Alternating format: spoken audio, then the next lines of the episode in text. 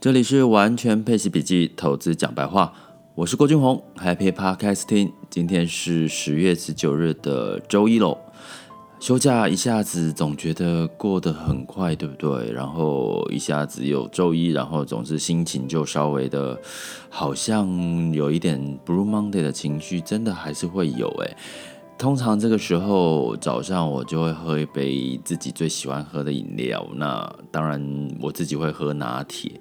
那有些朋友爱喝抹茶什么，我觉得都可以诶。其实周一的时候吼，真的早上善待一下自己，其实你会发现，你一天开始的心情好的时候，你后面的好事就会接着也多了起来。那本周又进入到我们十月份的下旬哦。那在下旬呢，其实我觉得就是看一个重点哦，在我们的投资方面，你就很简单吼。我通常我常常在提倡，就是你从生活当中去找这个投资的方向。那投资方向是什么？最近很红的这个 iPhone 十二，基本上，也，很很奇怪哦。这次 iPhone 十二，我周遭的朋友大部分的人都很想买诶。都很想换新机哈，就算还在合约当下哈，那你呢？你周遭是不是有这么多朋友是有点想买这个 iPhone 十二？尤其对于那个蓝色了哈，其实我自己也很很爱哈，可是我我自己还没有真的那么的想马上换。但是你从这一点可以看到，在我们说第四季看消费，你会看到十二月份的呃这个 iPhone 十二呢，真的相对来讲，在他们预估的这个销售呢，其实是有变得比较比较好的一个情况下，反而呢，这个就是我们讲的在消费上面可能会不会真的带来旺季？那接下来十月十月之后呢，又会进入到十一长假。那我会建议大家在做投资理财的时候，这个时候参与一下十一长假哈。什么叫参与呢？通常十一长假，我这边先讲一下，它通常会是怎么做？就是它会先在前面的可能一个礼拜到十天左右，就先给你一些优惠券。那这个优惠券你就要先抢下来，就是你要先登记。那我觉得这个登记的作用是要让他们知道说有多少人会去参加。如果这个参加力道不够，他们可能在做一些广告或者是推广，让更多的人去去让这个嗯，就是把抢这个优惠券。因为你预估抢优惠券，你就有可能会下一步嘛。那在这这个。中国大陆的部分，他会做的更一招，就是他会把这个你可以预购，比如说你只付个大概十块钱的这个人民币，或者是一百块人民币，那你就可以预购哦，然后它之后的价格就会大概打了七折左右，大概我换算，所以其实呢，你可以去参与一下。为什么我说参与？参与的意思就是说，你可以感受一下今年的买气到底旺不旺，或者是它的整个这个价格折扣的吸引力到底。到底有没有差差很多？所以通常你用这样的方式，你其实就可以知道接下来，诶，现在接下来的销售旺季，双十一会不会有一个很好的一个销售的预测？那相对来讲，对我们的这个整个的第四季的财报，应该也会有一些很明确的一个参考的一个重要性哈。那我今天也看到了一则的新闻提到哈。就是在美国，其实，在他们的差世代差世代也就是所谓的四十到五十岁这个时候，嗯，差不多我这个年纪以下的这个一些呃朋友，我觉得他还年轻嘛，吼，四十几岁应该还算年轻人，还是算轻首领的呢。那这个他提到美国差世代好苦吼，人均的负债大概有十三万哦，就是一年的负债十三万美金诶。哦，哦、这个应该不是一年，这是总负债，所以美金就差不多三百九十万。诶，三百九十万到四五十岁，大家知不知道这个压力在哪里？其实这个压力三将近四百万是说，因为你到四五四五十岁，你想要换工作，其实你会觉得不容易换了哈，因为现在很多的体力啦，包含一些脑袋啦，其实都跟二三十岁不一样了。所以呢，在这个负债的情况下，他很难马上把这个钱赚回来。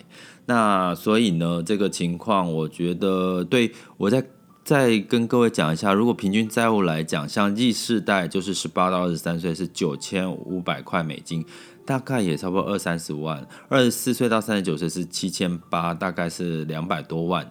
然后在婴儿潮时代就是五十六到七十四岁，大概是四万多，是十二万左右。其实相对来讲，当然 年纪大了，大家都我们都知道，老一辈都是省出来的。那这个债务会不会一直增加？我觉得会哦，因为其实现在的。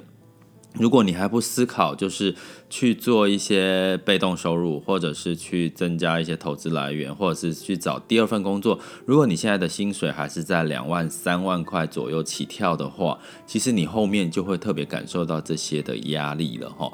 那所以其实你会看到，今年如果你有投资，其实我最近也有被一些人问到，如果今年投资的话。你大概投资基金，哦，不要不要讲股票了，股票可能有有有有人有赚，有人有赔，可能赚很多或赔很多。可是呢，股票的部分，你光挑对一些标的的话，基本上你每一年在股票型基金可今年可以赚到百分之三十到三十到四十都有机会的哈，尤其到目前为止，那通常会有机会赚比较多，像今年是在当然美股美股的部分的。的一些基金 ETF，或者是像 A 股的部分，或者是像台股的部分，那很多人会想说，那接下来呢，我可以投资什么去让我可以改变我现况，不要变落入到这个像美国一样差世代负债这么多的情况下？其实投资用配息收入，其实在接接下来的这个阶段，的确是亚洲的时代了哈。那亚洲的时代要投资什么？那当然其实就是一些疫情减缓。哦，确，然后这个经济复苏比较快，那当然在台湾的部分当然是首选了。再加上这个货币相对来讲兑换美元比较强势，所以在这个第四季，如果整个这一周来讲，如果财报的公布都是优于预期的话，疫情在一个比较缓和，甚至有新的疫苗发生的机会的话，甚至疫苗真的上市用在人体的时候，其实亚洲人是会是一个爆发点哈。所以相对来讲，不管你投资在股票或者是债券，其实亚洲的部分相对来讲，在最近的资金流入的情况，应该会还蛮明显的。那这个部分呢，就是我们这周可能建议大家持续观察的一些重点哦。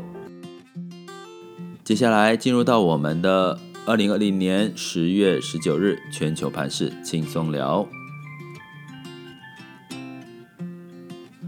那么，在这个上周五呢，美国的 S M P 五百大概是小涨。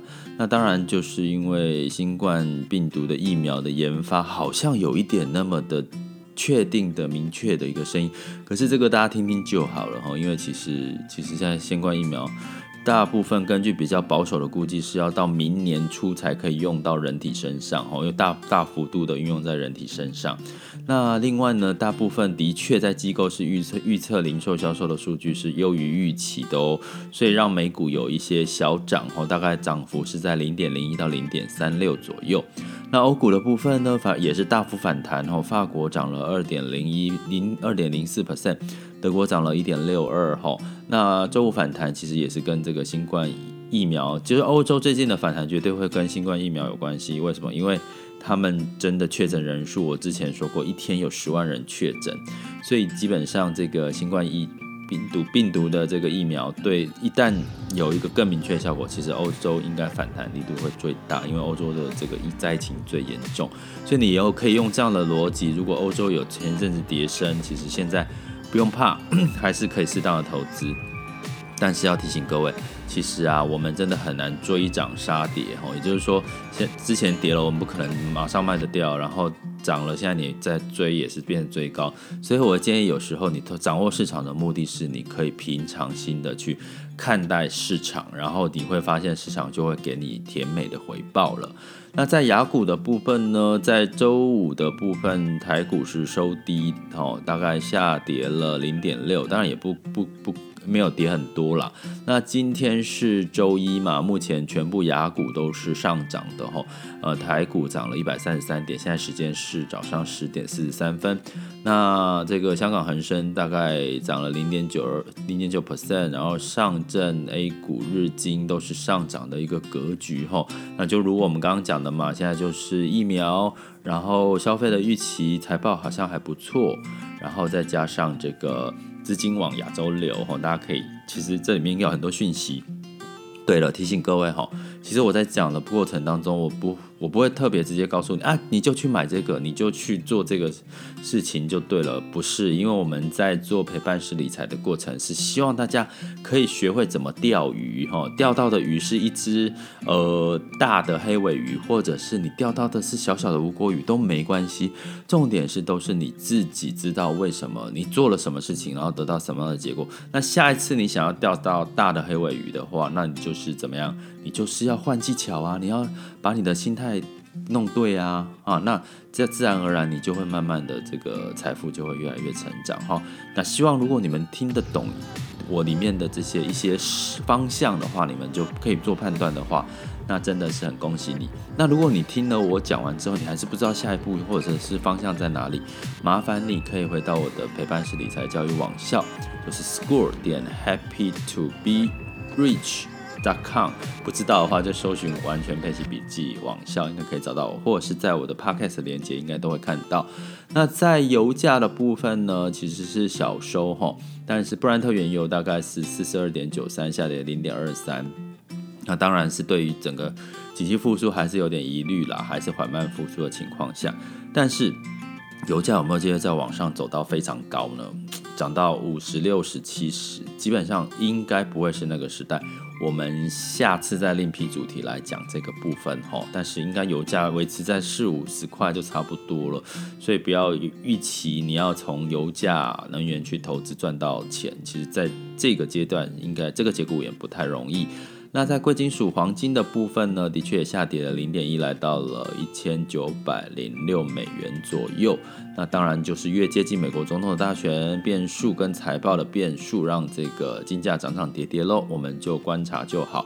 汇率的部分来到九十三点七二后，美元稍稍的贬值，然后呃相对强势的依然是在台币、人民币，也就是亚洲的货币。这里是完全配息笔记投资讲白话，我是郭俊宏。关注并订阅我，陪你一起理财。